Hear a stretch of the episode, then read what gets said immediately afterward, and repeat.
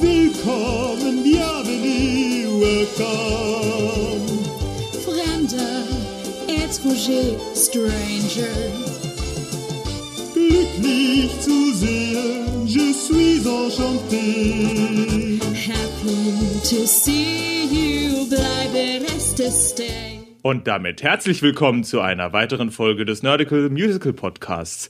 Diese Woche haben wir beschlossen, wie letzte Woche, uns wieder auf einen Musicalfilm einzuschießen. Und ich denke, wir werden das erstmal weitermachen. Ich bin Alex, mir gegenüber sitzt. Lohne. Und wir wollen euch auch gar nicht weiter auf die Folter spannen. Der Musicalfilm, den wir diese Woche geguckt haben, ist nämlich ganz, ganz frisch im Streaming.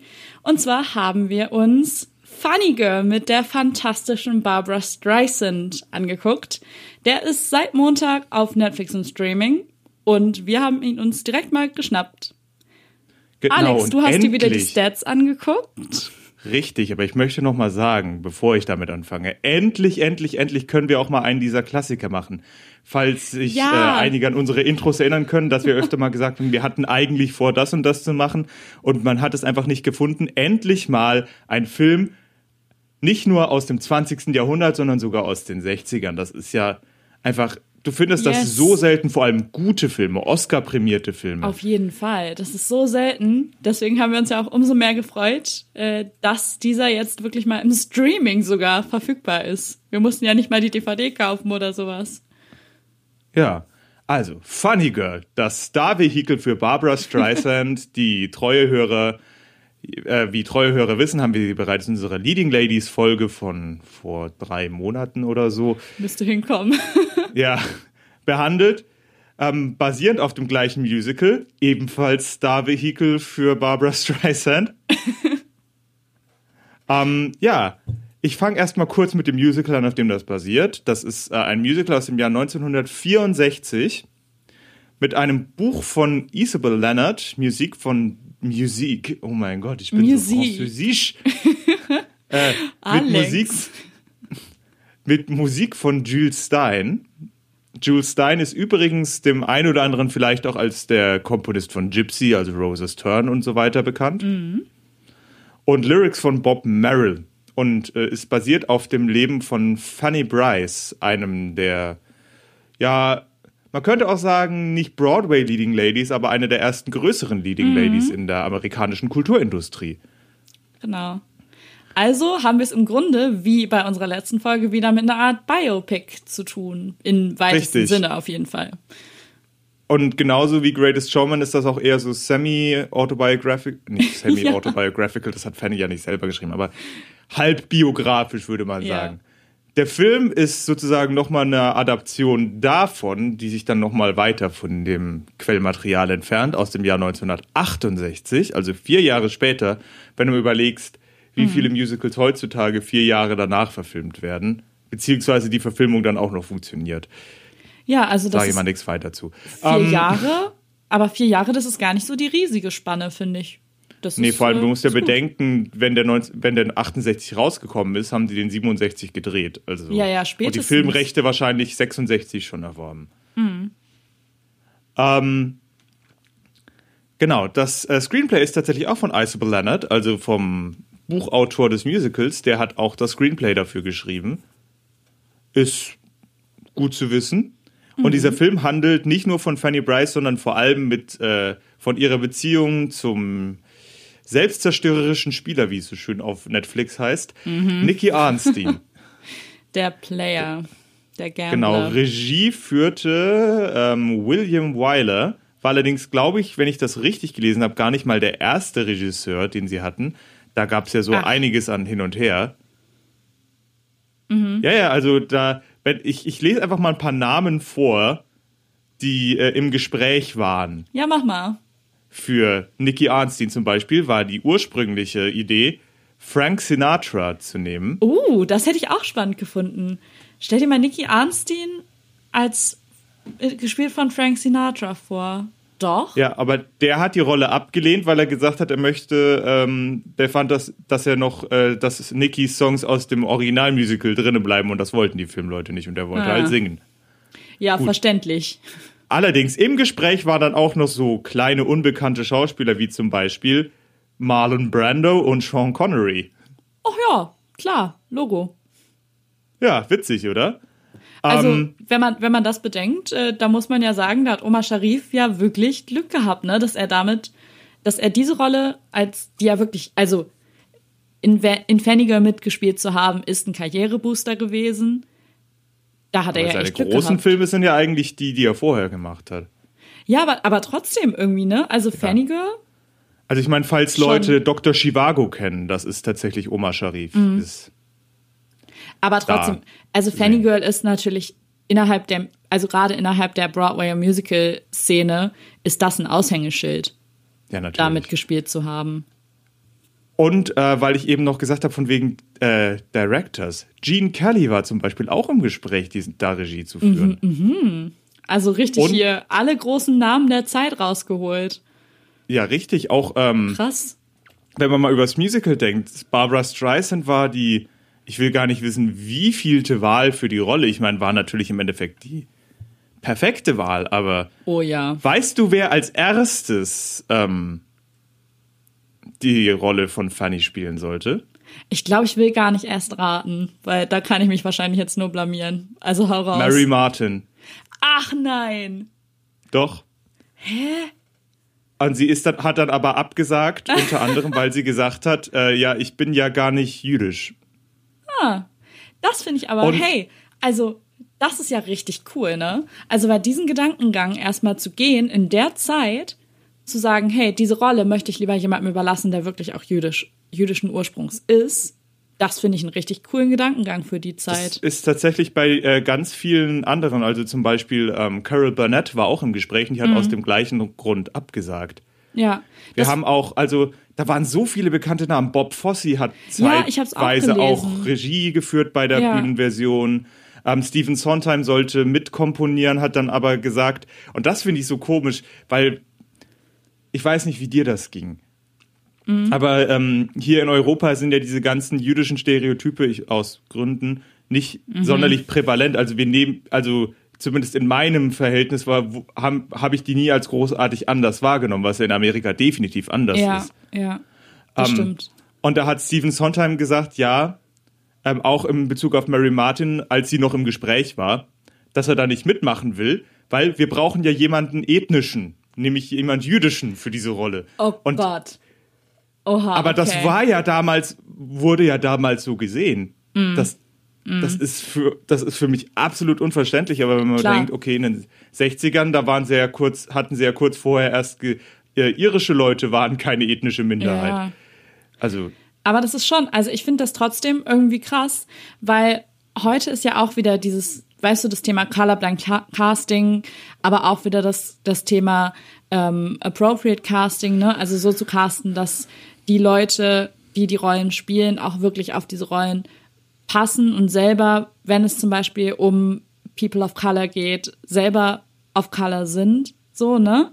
Ähm, heute ist es wieder ein mega großes Thema und ich finde es krass, dass damals schon ähm, Darstellerinnen ganz klar gesagt haben, nein, diese Rolle sollte jemand spielen, der auch wirklich jüdisch ist, um diesen Menschen die Chance zu geben, Rollen zu bekommen. Das, also das finde ich ziemlich cool eigentlich, ne? Wenn man das mal so denkt, dass es heute ja immer noch ein Diskussionspunkt ist, wenn auch Ja. hauptsächlich in Bezug auf POCs. Aber das finde ich ziemlich cool, zu sehen, dass das auch schon länger ein Diskussionsthema ist. Ja. Ähm, ganz interessant ist auch, äh, wenn wir jetzt mal noch bei den Stats sind, ist äh, die Figur des Florence Ziegfeld Jr., der ja ein, einer der riesigen äh, amerikanischen Theaterpioniere war, den ich jetzt noch, bevor wir direkt äh, in den Film gehen, Ja, genau. nochmal drüber reden möchte. Denn äh, er war ja auch äh, nur am Rande der Produzent des ersten Musical-Musicals sozusagen, Showboat. Und ich meine, die Ziegfeld Follies, wenn ihr den Film seht, die äh, haben tatsächlich äh, existiert und waren Ja. riesig in den, äh, in den Staaten. Das ist, das, ja, das muss man sich vorstellen, das ist auf einer Größenordnung wie, ich will es jetzt nicht von der Qualität und vom Ruf her vergleichen, aber von diesen äh, bombastischen Helene Fischer Show Sachen, das tourt durch die Sache, Ja. das ist unfassbar elaboriert. Es hatte natürlich damals einen anderen Ruf, aber das ist so wirklich das äh, Näheste, was mir dazu einfällt. Ja, also Auch mir- von der ja, Struktur her. Ja, das ist jetzt, wäre jetzt auch wahrscheinlich was, was mir in den Kopf gekommen wäre. Das stimmt schon. Ja, es ist schon krass, ne? Irgendwie da so zu sehen, wie da auch schon so Starkult teilweise angefangen hat, ja, in einem gewissen Sinne. Ne? Also, das waren ja, die, die hatten ja einen gewissen Status einfach dann, diese Follies auch. Ja, auf jeden Fall. So, kommen wir mal zum Film direkt, Genau. Lone. Let's get started. Wollen wir, wollen wir bitte direkt erstmal über den Anfang sprechen, über den wir ja schon Meinst- ganz kurz geschrieben hatten. Denn, Ja, ähm, ich habe jetzt auch mir schon meine Gedanken zu gemacht, denn es gibt ja noch den ähm, Zwischenteil. Du wirst wissen, was ich meine. Mhm. Aber erzähl doch erstmal, was ist. genau, denn Funny Girl fängt erstmal mit Lasst mich lügen, fast zwei Minuten schwarzem Bildschirm an, in dem man einfach nur Orchester hört. Und am Anfang war ich sehr doll irritiert davon, weil ich fast schon dachte, macht mein Laptop jetzt irgendwelche Faxen und zeigt das Bild nicht an. Wie ging's dir? Ähm, gut, du hast mich ja schon mal vorgewarnt. Ja, ja, gut. Ähm, denn Lone hat es einen Tag vor mir gesehen. Und äh, ich habe dann natürlich, bin ich mit der äh, Sichtweise rein, okay, bin mal gespannt, wie sie das handeln. Und ähm, ich werde da jetzt gleich ein Konzept aufgreifen, nämlich äh, sagt dir der Begriff äh, Roadshow etwas? Ja, das sagt mir ganz grob was. Ähm, einer der, das ist sozusagen, damals haben die Leute vor dem großen Theater-Release die Leu äh, ihre Filme auf eine Roadshow geschickt. Und dann sind die Leute dann extra dorthin gefahren. Das war ein Event und es gab Merchandise.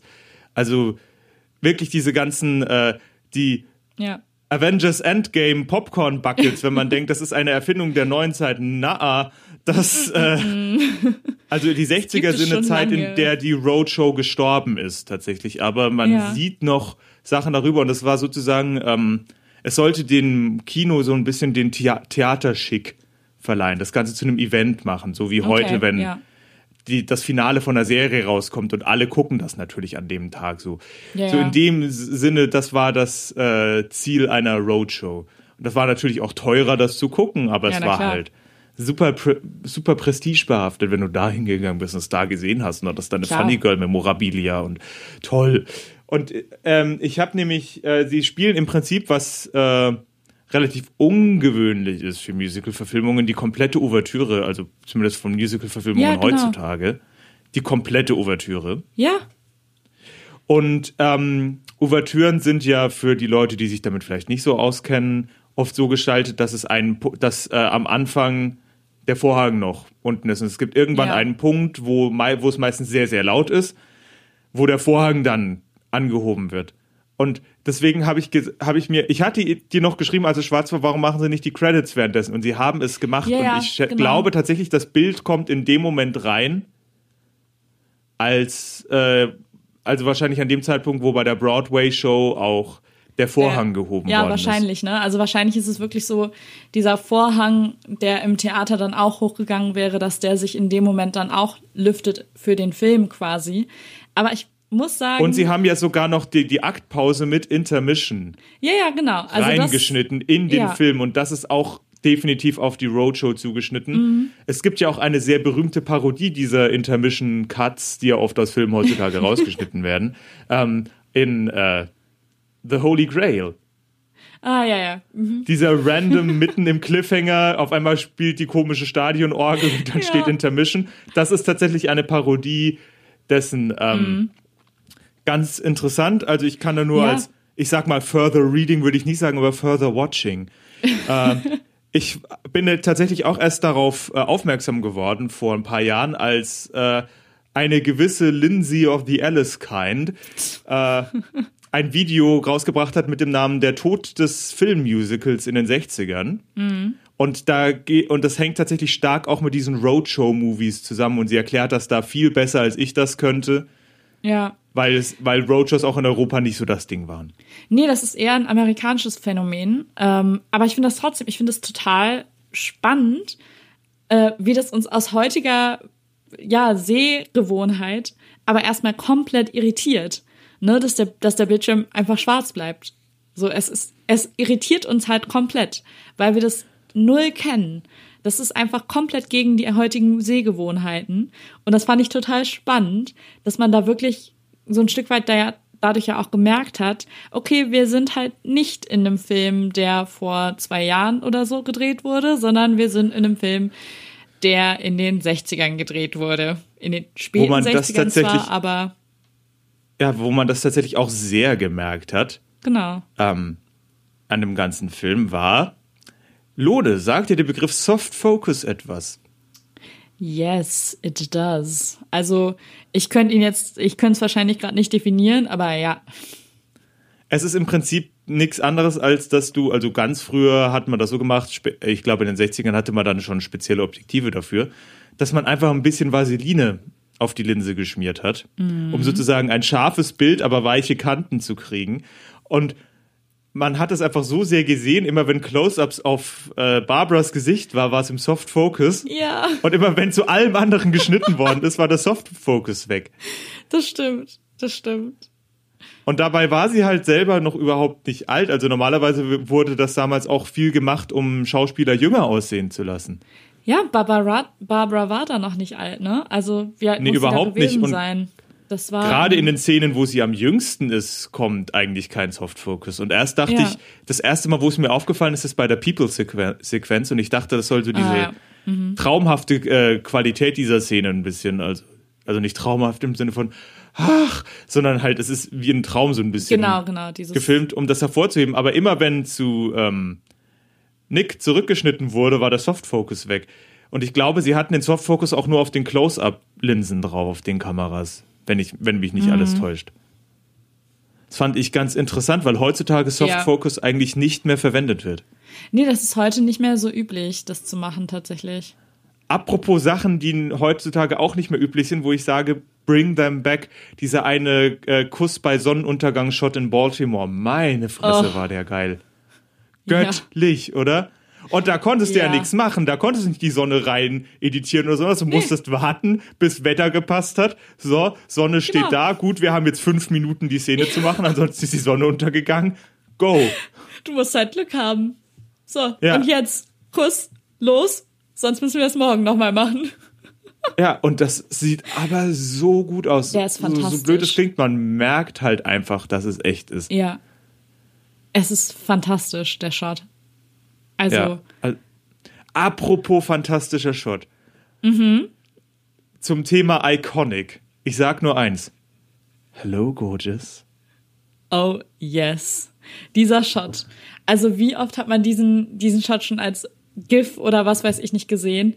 Aber er ist einfach muah, Chefskiss. Also, dieser Shot Wig snatched, ist genial. tea spilled, shade thrown, Ja, halt alles. any other internet lingo thrown in there. Genau. Und, aber es, es ist so, ich habe mir gedacht so, okay, du weißt, dass dieser Spiegel, diese Spiegelöffnung ihres Gesichts kommt. Man sieht sie am Anfang nur von Ja. hinten und man, und man sieht diesen Spiegel und weiß so, okay, aber es ist einfach so von der Bildsprache, von der Komposition, es ist wie ein Gemälde. Es ist einfach Meine Güte. nur. Und dann einfach nur dieses Hello, gorgeous. Und du bist so, okay, Gay sold. Icon. Perfect. I'm sold. ja. Also komplett. Ach, mega toll. Ganz interessante Sache zu der ähm, People-Sequenz. Oder zu dem Lied Ja. an sich. Das sollte ja eigentlich äh, aus dem Musical rausgeschnitten werden. Weil, Ja, und wenn ich das sage, genau. wirst du das ja wahrscheinlich auch merken, weil das eigentlich im Prinzip überhaupt nicht zum Charakter passt. ja, Aber Barbara Streisand hat das vorher als äh, Single rausgebracht. Und es war so erfolgreich, dass sie es drin gelassen Mhm. Ja. haben. Es war sogar so erfolgreich, dass die Leute bei der Uraufführung, als es in der Ouvertüre dieses Thema gespielt wurde, dass die Leute für, während der Ouvertüre geklatscht haben, als sie erkannt haben, ey, Ja. das, ist, das wird jetzt hier vorkommen. Und deswegen haben sie den Song drin gelassen, obwohl er eigentlich charaktertechnisch, und das muss ich, da muss ich tatsächlich mal Ja. dem Direktor zustimmen, eigentlich voll überhaupt nicht passt, vor allem Nee. nicht in dem Moment. Also später im Film, zu einer späteren Fanny hätte das, das gepasst, aber nicht Genau. da ganz am Anfang. An der Stelle hat er eigentlich nicht gepasst, aber äh, ja, musste dann halt doch rein, ne? Und heute ist es mit einer der ikonischen Songs aus dem Musical. Ich meine, dieses Musical Ich hat mein- ja im Grunde fast nur ikonische Songs, muss man ja mal dazu sagen. Mhm. Und ich sage jetzt mal nicht, dass ich irgendwie gefühlt alle, die ich kannte, zuerst bei Glee gehört habe. Ähm, das ist nicht mal wahr. ich weiß nicht, ob ich Don't Rain on My Parade nicht vorher schon mal gehört habe, aber definitiv I Am the Greatest Star habe ich zuerst von Ja. Glee gehört. Den haben sie ja so gemocht, den haben sie sogar Ja. zweimal singen lassen. Einmal von Kurt und einmal von Rachel. Ja, das, Ähm, ja, wobei die Rachel-Fassung schon besser war. Also, come on. Nichts Ja. gegen Kurt. Alle Kurt- Kurt-Liebhaber da draußen, nichts gegen Kurt. Aber Ich glaube, wir Rachel offenden da niemanden mit. Ich denke, die, meist, die meisten, die uns hören, sagen eher so, wer? Who knows? Who knows? Wer weiß, Aber wer ja, weiß. also Don't Rain ist, glaube ich, die Don't erste Version, die ich davon gehört habe. Zwar nicht die äh, Serienversion gewesen, sondern die von den Tony Awards Hm. von Lia. Dann, ähm, was haben wir denn noch was alles bei Glee? Ich glaube, You Are Woman, I Am Man haben sie auch gemacht. Genau, You're a Woman, I'm a Man und My Da Man. kannte ich tatsächlich den, den My, ja, My Man. Och. Wobei My Man ja tatsächlich nicht aus dem Musical ist. ja, aber ja halt Das ist ja auch ganz Film. interessant. Das ist ja ganz interessant. Sie haben ja einige Songs, die tatsächlich die, äh, ja, die Signature-Songs von Fanny Bryce waren in den Film eingeführt, Mhm. eingebaut. Ist halt auch sehr interessant, denn sie haben, äh, anders als im Musical, haben sie eben auch wieder mit meinem Lieblingsbegriff Diegese gespielt, denn einige Yes. Songs sind tatsächlich einfach nur Performances von Fanny. Wir haben hier eben Oh, Second ja. Hand Rose, äh, My Man und auch I'd Rather Be Mhm. Blue Over You. Die drei sind, sind das vor allem. Oh,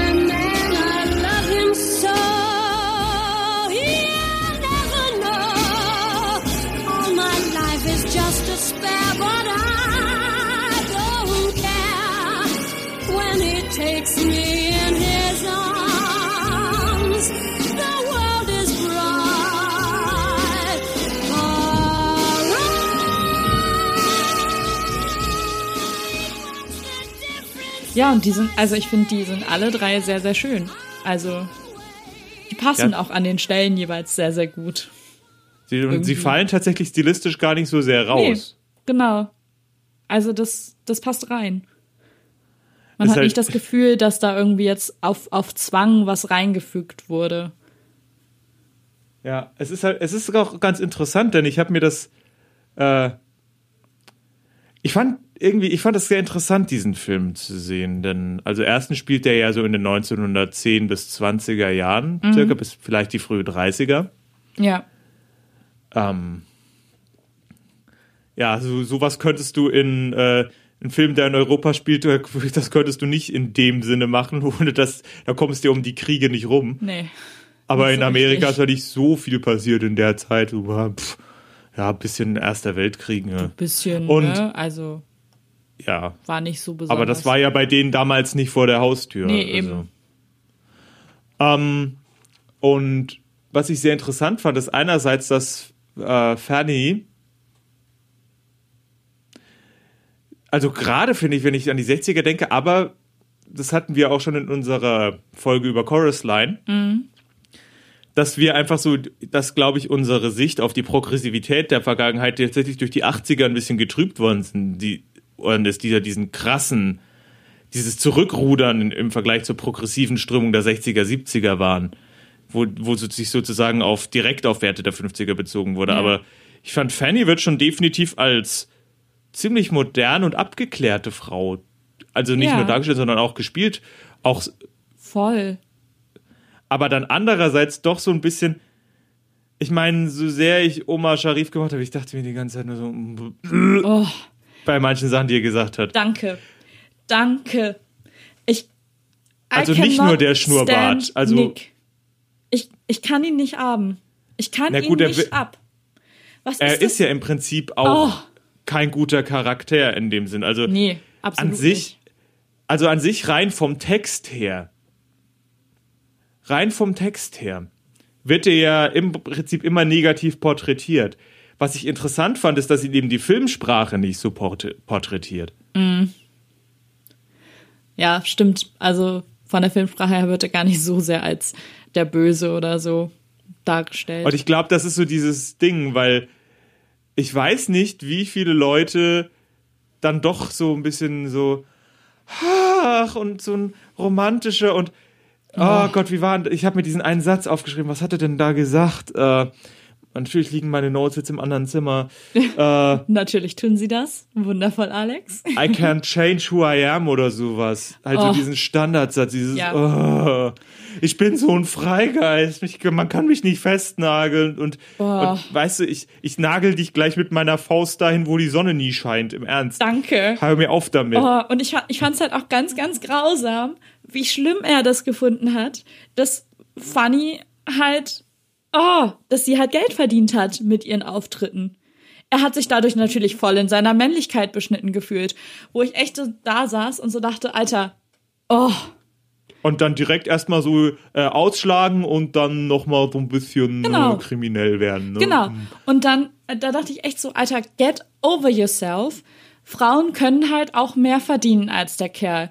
I'm so sorry, wenn dein männliches Ego darauf nicht klarkommt, dann hast du ein Problem und nicht deine Frau. Wobei wir jetzt Also, natürlich sagen müssen, boah. also Nicky Arnstein ist ja tatsächlich ein äh, echt existierender Mann. Mhm. Also ist eine historische Person. Wir haben es ja wieder mit einem Biopic zu tun. Genau. Ähm, also es ist nicht, dass Nicky Arnstein eine Zusa Konglomeration verschiedener Charaktere ist in ein neu erfunden, sondern den Nee, gab's nee. wirklich.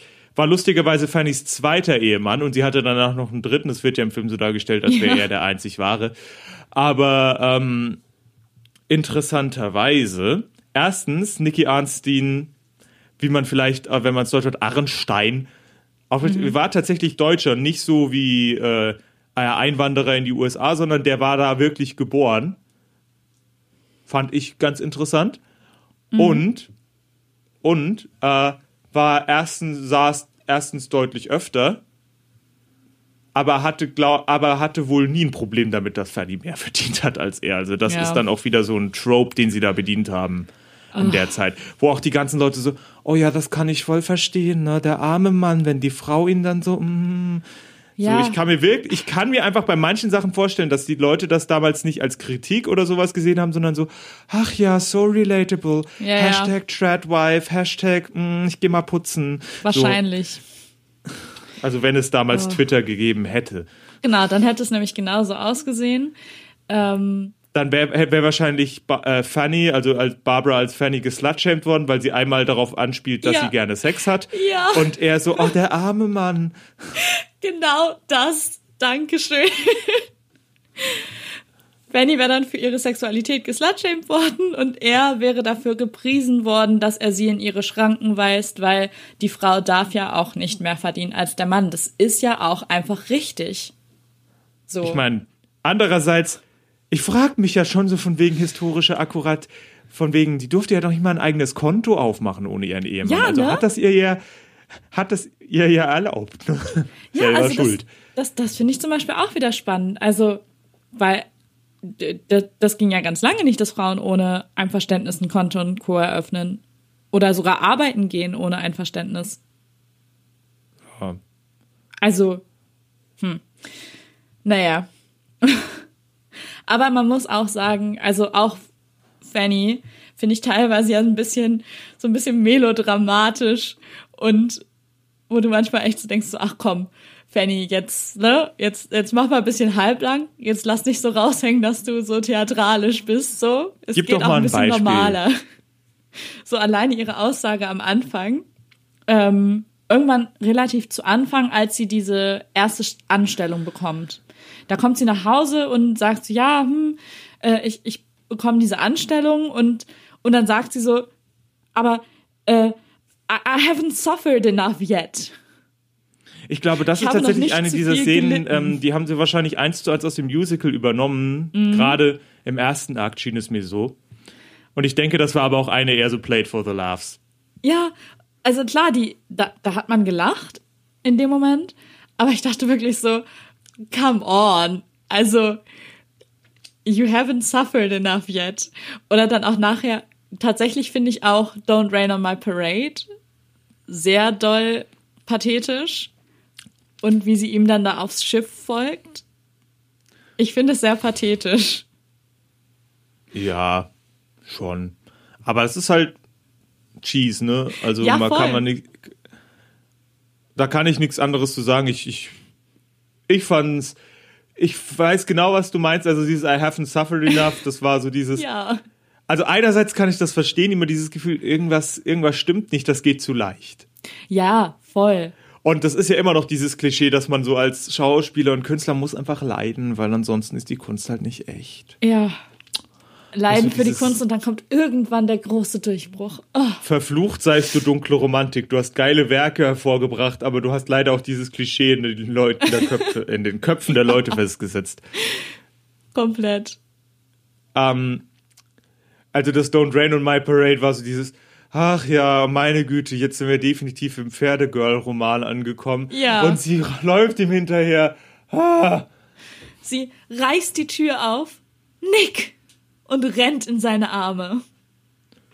Ja, ich meine, erst auch dieses, sie, sie, sie, sie gibt Oh. diesen Job auf, sie fährt zurück nach New York. Glorious Helikoptershots bei der, äh, Oh, wenn ja. ich das gerade mal sagen darf. Oh, ja. Ähm, geht zurück, geht zum Hafen, das Schiff ist schon weg, aber sie lässt sich nicht aufhalten. Sie rennt zu einem Fischerboot und fährt dem Schiff hinterher. Wie ist die da eigentlich raufgekommen? So tief gehen die Rettungsleiter nicht. aber und vor allem- irgendwie schafft sie das. Wahrscheinlich ist sie da, wahrscheinlich hat sie da so ihren, äh, ihren, äh, wie heißt das, diese diesen Bat, Bat, ihren Batman Utility Belt gehabt und hat dann mit ihrem mit ihrem Greifhaken dahin geschossen und ist da hochgegangen. Ich meine, ihre Haare sahen zumindest danach so aus, ne? Weil auf dem Natürlich. Schiff waren die noch alle super. Und hey, mit dem, mit dem Fischerboot hat sie auch ganz bestimmt ganz leicht das große Schiff einholen können. Wobei das- die großen wow. Schiffe ja noch im äh, Hafengebiet ja oft sehr, sehr langsam fahren. Ja, aber Fischerboote sind halt auch unfassbar langsam. So, ne? Also, ja, dieses ganze Zusammenspiel, es ist halt schon ein bisschen Es, melodramatisch. es könnte halt genauso aus einem, aus so einem, ja. Es- Aber es ist, Es könnte ein Ausschnitt aus dem Traumschiff sein. Sind wir ehrlich? Ja, ja.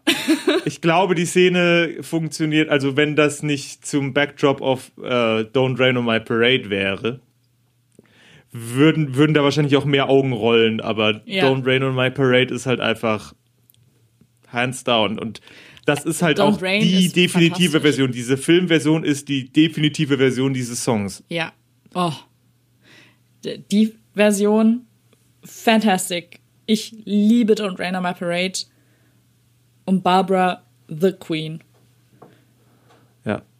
Also das, wow. Get ready for me, love, cause I'm a comer. I simply gotta march my heart to drum.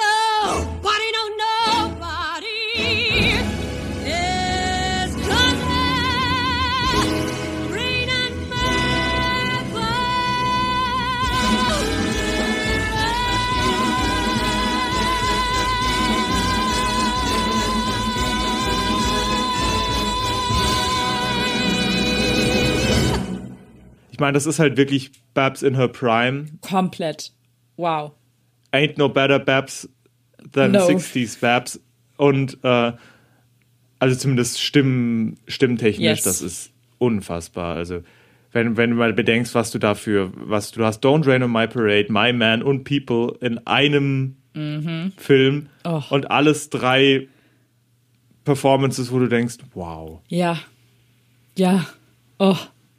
So gut. Also wirklich alle drei, wo, dir, wo es dir wirklich den Rücken eiskalt runterläuft, weil es einfach so gut ist. So. Weil es so fucking gut ist. Ist halt auch ganz interessant, ähm, wo wir das hatten vorhin von diesen jüdischen Stereotypen. Mhm.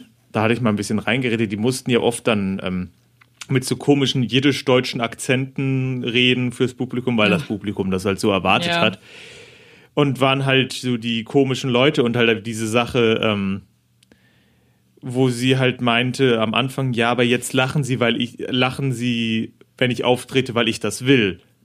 Genau. Nicht, weil es unfreiwillig komisch Ja. ist. Das fand ich halt, das fand ich halt einen ziemlich starken Moment. das fand ich auch mega gut. Ich meine, gut, dass das. Ich habe mal so überlegt, dieses, Ja. wie hätte ich reagiert bei so einer Rollschuhnummer, wenn so einer definitiv nicht fahren kann, wobei es war halt wirklich so schlecht, es sah im, ich glaube, ich hätte auch gedacht, das ist geplant. Ich auch. Vor allem bei den furchtbaren Outfits, die die tragen mussten. Das war wirklich so, okay, pass auf, Leute, wir designen mal bitte das hässlichste Kleid, was ihr jemals hinbekommen könnt und dann geht's los. Oh, diese, diese Outfits. Oh Gott. Also nur, falls ihr, das nicht gesehen habt, das ist äh, tiefgeschnittene äh, Taillenlinie. Also mit tiefgeschnitten meine ich so auf, äh, keine Ahnung, Schambeinhöhe. Und dann geht der Rock runter, aber irgendwie so ein komischer Glockenblumenrock. Dann, äh, aber nur bis zu den Knien. Mit Tüll. Und dann Trauben auf den Schultern. Genau. Und das Ganze in einem äh, Farbton, den ich nur mit, äh, pff, keine Ahnung, mit Kaugummi-Traubengeschmack vom Zahnarzt, die Farbe. Ja, irgendwie so ein lila. Flieder-Mix. Keine Ahnung. Also- Ganz seltsam. Unfassbar geschmacklos. Ja. Und dann noch natürlich auf Rollschuhen. Boah, also das ist, das ist wirklich die Härte. Man mu da muss man auch mal wieder ganz klar sagen, Hut ab an das gesamte Kostümdepartment dieses Films, weil die ganzen Outfits, die, Fran die Fanny über den Lauf des Films anhat, muah, Chefskiss, so geil. Also das sind fantastische Outfits, finde ich, die super gut sie widerspiegeln und dann im Kontrast aber halt auch wieder diese ähm, teilweise überzogenen und lächerlichen Bühnenkostüme. Wow. Ich meine, wir, wir können jetzt mal ein bisschen zum, äh, zur historischen Fanny Bryce übergehen. Gerne. Weil Fanny Bryce war ja damals den meisten zwar auch durch die Siegfeld-Follies bekannt, aber am bekanntesten war sie ja tatsächlich äh, als Radiosprecherin. Sie hatte nämlich einen Charakter und der ist auch wieder eerily close to Dingen, die heutzutage im Radio laufen, wo sie ein kleines Baby gespielt hat. Nämlich Baby Snooks. Sweet. Und sie ist sogar, irgendwann hat sie Bühnenauftritte als Baby Snooks gemacht, aber da war sie halt dann irgendwie schon äh, in ihren, war sie schon fa- 50. Und das ist wohl nicht ganz so gut angekommen, eine 50-jährige Frau als Baby verkleidet sind. Es gibt eine Anspielung darauf, ähm, auf diese Sache, wo, äh, ich, wo tatsächlich Barbara im Film auch in diesem komischen gelben Kleid mit dieser Perücke Oh, ja. Das, äh, schau dir mal die Videos von Baby Snooks an. Es gibt eine Sache, wo sie als Baby Snooks zusammen mit einer sehr jungen Judy Garland auftritt und dann eine Nummer zusammen mit ihr macht. Und, aber, und ihre Stimme ist halt einfach, wow. Also, ja, Ja. kann ich nichts weiter zu sagen. Es ist wirklich, wirklich, wirklich eine coole Sache. Und ja, Baby Snooks war einfach, äh, ich, ich schaue das mal eben, auf welchem Sender das ist. Auf CBS, genau. Ah, okay. Und, und CBS war ja damals auch definitiv eine, ich meine, Fernsehstationen gab es ja noch nicht so wirklich. Nee. Äh, war, eine, war, eine, war ein Radiosender mehr oder weniger und halt aber auch ein, äh, also innerhalb der gesamten kontinentalen USA, die ja damals noch nicht Hawaii mit beinhalteten. Like, ja. es ist immer so komisch, wenn die Leute sagen, hä, nee, die USA müssen bei 50 Staaten bleiben, weil es war doch immer so. So, nein, Nein. halt nicht so. Hawaii gehört Äh, noch nicht so Hashtag, lange dazu. Hashtag Puerto Rico, aber andere Yes. Geschichte. Äh, es ist, es ist halt ganz interessant, weil das. Du hast im, auf ihrem Wikipedia-Artikel hast du wirklich Early Life, dann hast du Radio, das ist der längste Abschnitt in ihrem gesamten Artikel. Ja. Hatte ich eben auch Und dann noch so ein gesehen. bisschen Television Appearance in later years und ja, ist auch ein bisschen was passiert. Aber es ist halt wirklich, wirklich interessant. Sie war halt eine Sängerin, eine jüdische Sängerin und halt Komödiantin und Schauspielerin. Großer Erfolg. Übrigens ganz interessant, Fanny Bryce, auch wieder ein Symptom. Sie, das ist ja nicht ihr Geburtsname. Das ist mal wieder der, oh, dein Name klingt zu foreign. Ja, Fania Borach. genau. Äh, nimm mal einen amerikanischen Namen, dann kann sich besser verkaufen. Ja, genau. Americanize it, sells better. Hatten wir ja auch im, äh, na wie heißt in Chorus Line wurde das ja Genau, auch noch Chorus Line. angesprochen. Ja. Nur Chorus Line spielt halt 1975. Fanny hat ihre Karriere 1908 begonnen. Ja. Da merkt man, dass sich da ganz lange Zeit nicht wirklich viel getan hat, ne? Was halt, solche Oberflächlichkeiten angeht. was ja auch super interessant ist, äh, Nicky Arnstein, also der echte, ist ja tatsächlich vor ihr geboren und Ja. äh, hat noch mitbekommen, wie er im Musical dargestellt worden ist, weil er erst 1965 gestorben ist. Das muss auch krass sein, ne? Irgendwie sich selber in einem Musical gespielt zu erleben. Ja. Ist auch ganz interessant, ähm, dass er tatsächlich nach dieser, ähm, im Film wird ja dieses dargestellt, wo äh, er aus dem Gefängnis kommt und Fanny sich danach von ihm scheiden lässt. Ja, genau. Dass der Real-Life Nicky Arnstein danach tatsächlich auch seine kriminellen Machenschaften entweder aufgegeben hat oder sich zumindest nicht mehr erwischen lassen hat. Also danach ist auf jeden Fall, es wird nur gesagt, danach hat er keine Probleme mehr gehabt und hat ein. He kept out of trouble. Er hat sich von Problemen ferngehalten. Dann scheint das für ihn ja ein Weckruf gewesen zu sein, dass äh, auf einmal seine große Liebe gesagt hat, nee, du, äh, ist nicht mehr. Ja. Und sie ist, und zum Thema Fanny, sie ist tatsächlich an einem Aneurysma gestorben.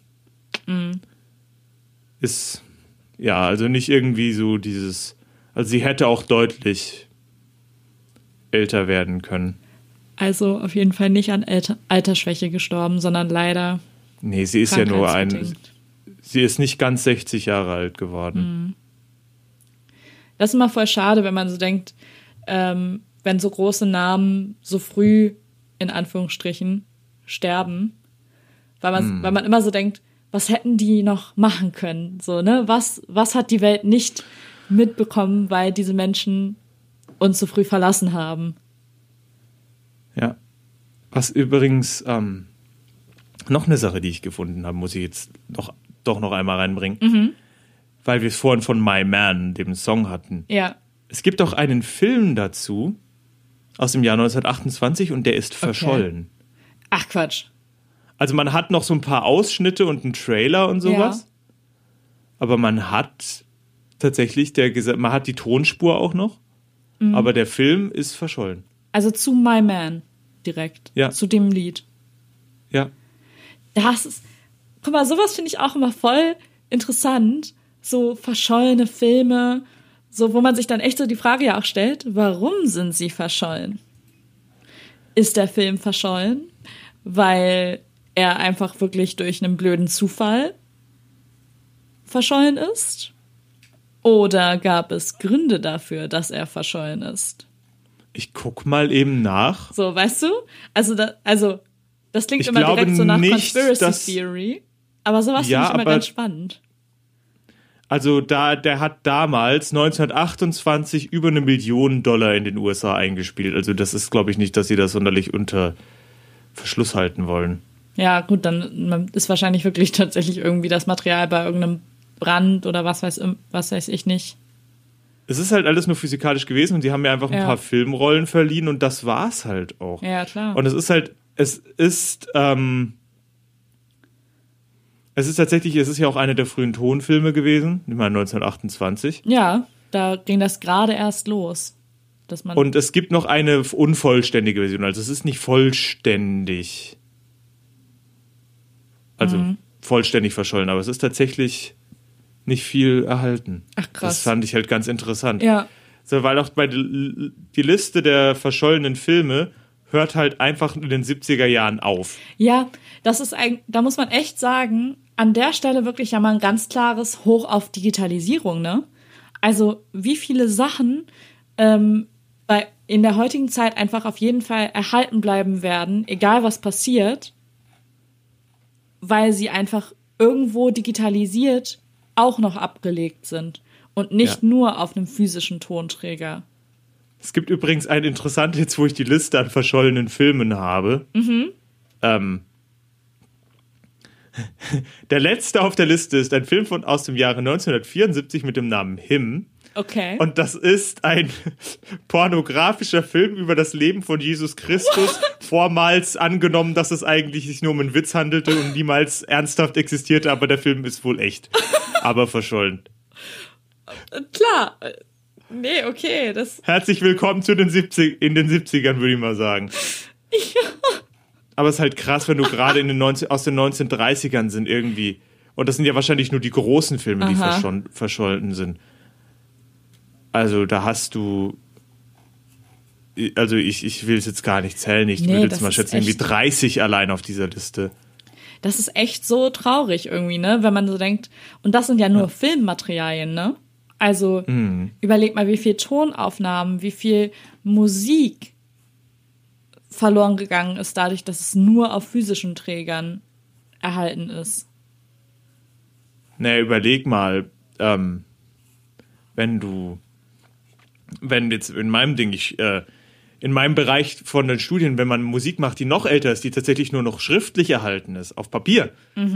Wenn da einmal blöd die Bibliothek brennt oder jemand oder Papier fraßt, also Tintenfraß ist, dann ist das futsch. Ja. Für immer. Das ist so Also krass. heutzutage nicht mehr, aber wenn das halt einfach in den ganzen Jahren, wo Musik aufgeschrieben ist, wie viel wir nicht wissen. Ganz Mhm. viele Sachen wissen wir ja, die existieren, weil es noch die Archiv, die Archivaufzeichnungen, die haben das überlebt. Also wir wissen, dass es das gab, weil es in den Archiven lag, Ja. aber wir haben ja, wir haben die keine Ausgaben mehr davon. Ist ja auch die, äh, zum Beispiel auch der Plot von, falls jemanden von euch, der äh, von Umberto Eco, äh, der Name der Rose etwas sagt. Der gesamte Plot äh, geht ja im Prinzip nur um ein verschollenes Buch von, ich glaube, ah, oh Gott. Ich will jetzt nicht Mhm. Ja. den falschen äh, griechischen Philosophen sagen. Ich, Es weil es gibt ja auch immer noch den, der, der nichts geschrieben hat. Aber es gibt die, diese äh, Dramatheorie. Es ist heutzutage nur die über die Tragödie überliefert, aber man weiß, dass es eine über die Komödie gab. ja. Aber alle sind verschollen und dieses, und dieses Buch handelt im Prinzip darum, dass das letzte Exemplar dieser Abhandlung über die Komödie tatsächlich dort noch existiert. Und was passiert am Ende? Bibliothek brennt ab. Oh, ja, natürlich. Ja, aber sowas ist echt, ne? Da muss man wirklich mal an der Stelle ganz klar sagen, hoch auf die Digitalisierung, dass sowas jetzt nicht mehr so leicht passieren kann, beziehungsweise fast gar nicht mehr, weil immer doppelt Na, gespeichert mal. wird. Das machen sie aber in deutschen Bibliotheken, die ja auch ganz lange super nur traditionell waren, auch erst seit, seit zehn Jahren Ja, oder so. Ja, Nachdem ja in äh, Köln die eine Bibliothek eingestürzt ist, weil sie die U-Bahn-Schächte nicht richtig geplant Mhm. haben. Ach ja. Nein, aber ähm, lass uns doch mal bitte zurückgehen zu Fanny. Ich habe mir hier ein Zitat aufgeschrieben, bei dem ich sehr doll lachen musste, Okay. aus Greatest Star. Okay. With an American Beauty Nose. Mit der Betonung auf Nose. Natürlich.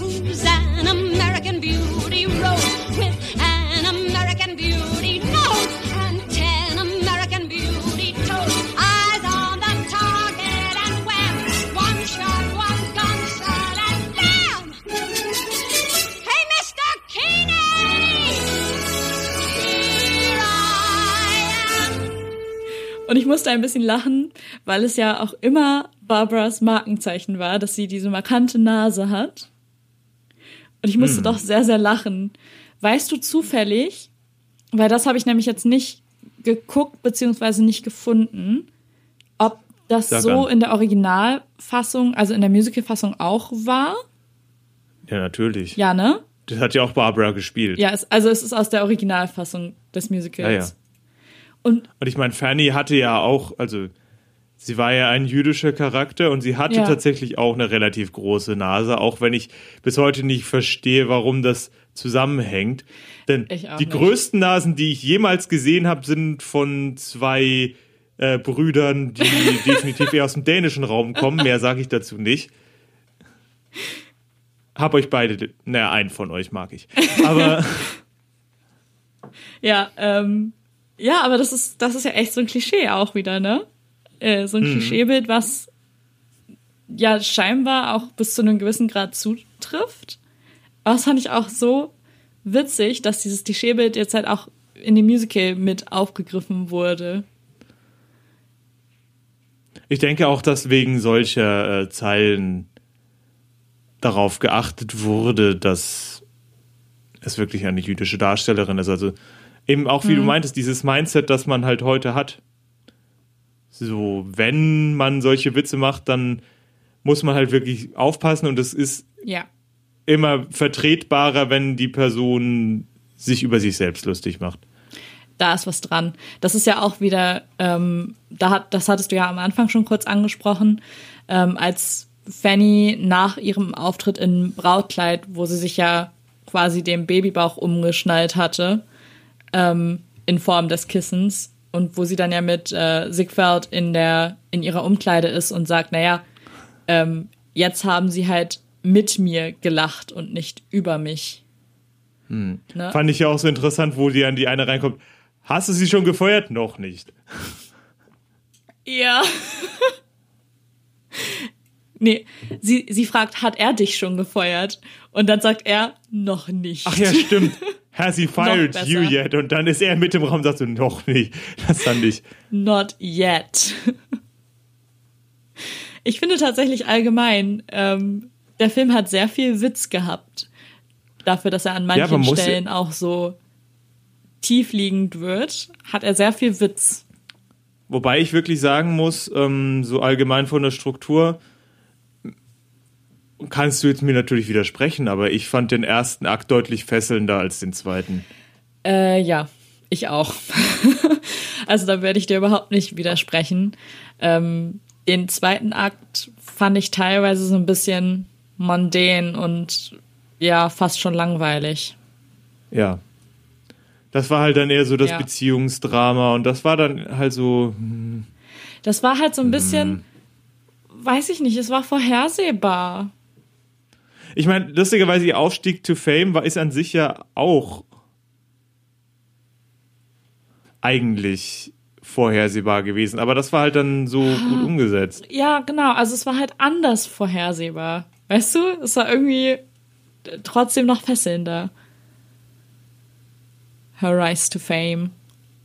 Und, Und es war halt einfach auch mit diesem Witz, auch die, diese ganzen Grimassen, die sie dann im Hintergrund geschnitten hat, wenn sie wenn die Leute nicht geguckt haben, so diese Ja. kleinen Details. Genau. Und irgendwie hatte ich das Gefühl, die waren im zweiten Akt nicht mehr so viel. So diese kleinen Nebenmomente, Ja. Wo man so dachte, okay, gut gemacht. wobei eigentlich der krasse Bruch eigentlich erst kam, nachdem sie geheiratet haben, Das stimmt, fand ich. ja. Also diese Poker-Szene war definitiv noch dieses Pokerface. Natürlich kann ich Pokerface. Und dann natürlich, Mhm. du wusstest, okay, Smash Cut auf kann überhaupt nicht, aber es war trotzdem. Ja, nee, nee, das, das stimmt schon. Also im Grunde muss man fast sagen, der, der Cut von total fesseln zu, ja, es plätschert so ein bisschen und man kann es halt immer noch gut gucken, aber es ist jetzt nicht mehr so wow wie im ersten Akt. Äh, ist, ist wirklich halt danach der, nach der Hochzeit, ne? Also weil dann ist halt nur noch dieses Married Live und das ist halt komplett predictable und in dem Sinne, wie es dargestellt wird, halt auch einfach nicht spannend. Weil ab dem Moment, wo, wo er sie das erste Mal mit ins Casino nimmt, weißt du, okay, das Problem wird sein, wird seine Spielsucht. Ja. Es ist halt auch äh, insofern kann ich da auch die Kritik verstehen, die da geäußert wurde, wo dann halt auch gesagt wurde, ja, also stellenweise ist es halt wirklich nur Barbara Streisand, die den Film dann noch weiterträgt und nicht on its own merit. Und gerade wenn man dann so den zweiten Akt betrachtet, dann kann ich das auch definitiv verstehen. Was aber halt, finde ich, weniger an der schauspielerischen Leistung liegt, weil Omar Sharif spielt fantastisch. Also, Ja. das ist ja auch gar keine Frage, ne? Also, der ist definitiv ein ne, ebenbürtiger Spielpartner für Barbara. Ähm, Ja. Sondern was halt wirklich mehr an der Handlung liegt und der Umsetzung der Handlung. So. Und sie ist halt einfach der interessanteste Charakter, was das Ja. angeht. Ja, auf jeden Fall. Wie fandst du denn so jetzt insgesamt den Film? Wir haben ja jetzt schon ganz kurz gesagt, äh, erster Akt vielleicht ein bisschen besser als der zweite. Wie war so dein Gesamteindruck? Also den ersten Akt, den kann ich voll und ganz empfehlen. Zweiter Akt so ein bisschen, hm, hm, wer es mag. Es ist halt ganz interessant. Es ist ähm, auf jeden Fall auch ein Produkt seiner Zeit. Das sagt man dir immer so, äh, so flapsig dahinter, das ist ein Produkt einer Zeit, deswegen kann man das nicht kritisieren, die wussten das nicht besser. Ja. Was ich jetzt damit nicht sagen will, sondern ähm, es ist definitiv allein, um mal zu sehen, also gut, man sollte den zweiten Akt einfach für diesen gorgeous Sunset Shot Oh yes. Ja, bitte. Also ja, doch, Oh. schaut euch den zweiten Akt an, wenn bis dahin. Das ist. Es ist, es ist es schon nicht unwert, aber es ist halt, wie gesagt, es verli- ich glaube, es ist halt auch einfach auch im Kontrast dazu.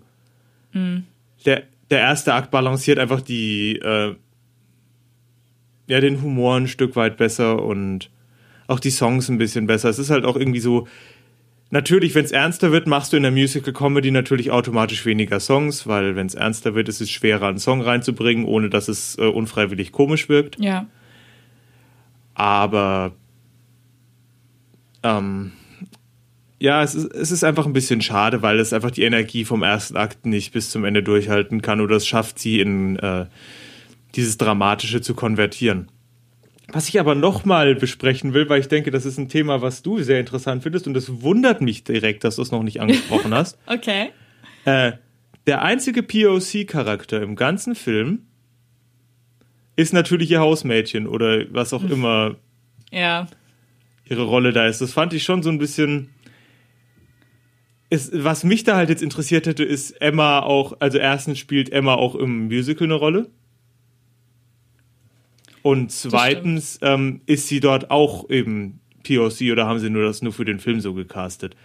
Was ich allerdings, was das angeht, positiv fand, ist, dass Emma nicht dann auch noch diese Sprechmuster aufgedrückt Oh, bekommen hat, ja. sondern halt einfach ganz normal Englisch spricht, Genau. was man natürlich jetzt auch wieder problematisch sehen kann, sagen ja auch manche, dass man sagt, ja, das ist halt dieses Forced Whiteness. Mhm. Aber ich glaube, gerade in dem Kontext, wenn es auch noch der einzige POC ist und sie ist dann auch noch Genau. die Bedienstete und hat auch noch diese Sprechmuster, ich glaube, das wär- wäre viel schlimmer gewesen. Und da Ja. fand ich den ausgeprägten New Yorker Akzent, den sie da hatte, dann doch deutlich sympathischer. Genau, ich muss auch sagen, also ja, da, da kann man jetzt auch wieder sagen, Forced Whiteness. Ich glaube, in dem Moment war das aber, glaube ich, das, warum ich äh, in dem Fall gar nicht so krass darüber gestolpert bin. Also ja, mir ist aufgefallen, dass es sehr weiß besetzt ist, aber weil Also sie halt halt- nicht Emma so wird halt- stereotypisch dargestellt wird, Genau. ist, bin ich auf jeden Fall, ist mir nicht so sauer aufgestoßen, dass sie die einzige schwarze Person im Film ist, wie es mir vielleicht aufgestoßen wäre, wenn sie dann auch noch ähm, diese, ja, Stereotypen, Klischee-Charakteristika halt diesen- gehabt hätte. Aber genau, ja, Es gibt ja diesen Mammy-Stereotype. genau. Äh, und den hat sie, und ich habe halt so ein bisschen gedacht, oh, fällt jetzt da rein, aber an sich, tatsächlich wirkte sie eher wie eine, und deswegen hätte es mich halt interessiert, wie sie im Original ist, aber das kann man nicht mehr rausfinden. Ja. Also, also beziehungsweise schon, aber das ist halt eine super krasse Recherchearbeit für einen kleinen Fakt, der dann im Prinzip auch nichts hat. Ich kann nur sagen, im Film wirkte sie halt wie eine Rolle, die äh, wirkte, ja, sie ist halt ein Mensch und diese Person ist halt zufällig schwarz. Genauso wie Genau. es eigentlich meiner Meinung nach auch sein sollte. Das ist halt jetzt dann tatsächlich diese Person ist, hm, kann man jetzt kann man jetzt überlegen, Ja. wie, wie das kodiert wurde und dass es halt nur diese eine Nebenrolle ist. Allerdings war es eine größere Nebenrolle als ihre und eine konsistentere Nebenrolle als alle ihre Schauspielkollegen. Genau. Also ich finde es immer noch schade, dass sie die einzige schwarze Person ist im ganzen Film. Ähm, aber ja, es ist mir persönlich dadurch nicht so stark aufgestoßen. Ich, wir sind wie gesagt ja beide weiß, deswegen äh, würde ich mir nie anmaßen zu sagen, ja, deswegen war es jetzt okay. Ähm, das, das haben andere zu bewerten, ob das so wirklich okay war. Mir ist es so Thema zumindest WDR, weniger ne? aufgestoßen. Ja. So. Also not my place Also- to say, oh, das war jetzt voll gut so oder das war immer noch total scheiße. Mir ist es so zumindest glücklicherweise Also etwas weniger sauer aufgestoßen wie in manch anderen Produktionen, die wir schon gesehen haben. Also mir ist es halt aufgefallen, aber ich ähm, kann jetzt, ich möchte mir dazu kein Urteil erlauben. Ja, ich, ich finde das auch spannend. Das, also das mal wieder, wie ja oft, ausgerechnet der äh, Servant-Character von einer, von der einzigen nicht weißen Figur verkörpert wird. Wäre jetzt natürlich interessant, ob Emma auch eine real existierende Person gewesen ist. Genau. Und was vielleicht auch interessant wäre, ist halt, ähm, ob sie auch in de, im Musical nur, nur schwarz besetzt war oder ob es hier tatsächlich eine Entscheidung für die Schauspielerin vielleicht sogar war. Ne, weil wir, wir hatten es ja gerade schon davon, sie ist ja nicht so schwarz kodiert, ganz blöd gesagt. Ähm, dadurch könnte ich mir zum Beispiel vorstellen, dass es theoretisch eine Rolle ist, die sowohl weiß als auch schwarz besetzt werden kann. So, ne? Also wo, wo die Hautfarbe überhaupt keinen Einfluss hat. Ja. Also würde ich auf jeden Fall so sehen. An Ja, der da-. Stimme ich dir komplett zu. Da kann ich auch nichts weiter sagen. Ja. Aber auch ansonsten muss ich dir äh, bei deiner Zusammenfassung und Bewertung des Musicals ziemlich zustimmen. Also es ist halt wieder wenig kontrovers irgendwie, ne? Wir sind uns wieder Ja. ziemlich einig. Äh, warte, ich, ich probiere das mal. Warte. Ähm, hm. Barbara Streisand ist scheiße. Mache ich das richtig? Ja, ja, zum Beispiel. Das, das würde zum, bis- zumindest so ein bisschen die Konversation weiter anregen. Oh, ich finde, die hätten Barbara Streisand mit einem weißen Mann casten sollen. So. Ja, unbedingt. Ähm, hallo, nein. Barbara Streisand war schon perfekt für die Rolle. Und ich weiß ja, du siehst es auch so. Ähm, Ja. von daher kann man da eigentlich wirklich wieder gar nicht so groß kriteln. Außer, wie gesagt, den Punkt, den wir ja gerade noch angebracht haben. Und ja, Dass der zweite Akt ein bisschen langweilig ist. Genau, es, wird, es zieht sich dann im zweiten Akt ein bisschen. Ähm, aber im Großen und Ganzen sollte man, glaube ich, Funny Girl auf jeden Fall gesehen haben. Einfach weil es, ja, weil es Kulturgut ist, weil es weil es endlich mal auch ein 60er Jahre Musical ist, dass man Und wer sich weiß, wie lange sie es auf den Plattformen behalten. Ne? Genau. Dass man sich aktuell legal auf Netflix anschauen kann. Also, wer nichts zu tun hat und äh, sich im Lockdown langweilt, geht auf Netflix und schaut euch Funny Girl an und bildet euch selber ein Urteil darüber, ähm, wie ihr dann den zweiten Akt findet. Und naja, vielleicht habt ihr ja auch eine ganz andere Meinung zum ersten. Aber bildet euch eure eigene Meinung dazu. Und dann hören wir uns in zwei Wochen mit einer brandneuen Folge zu einem neuen Musical wieder. Bis, Bis dahin. dann. Ciao. Ciao. Wir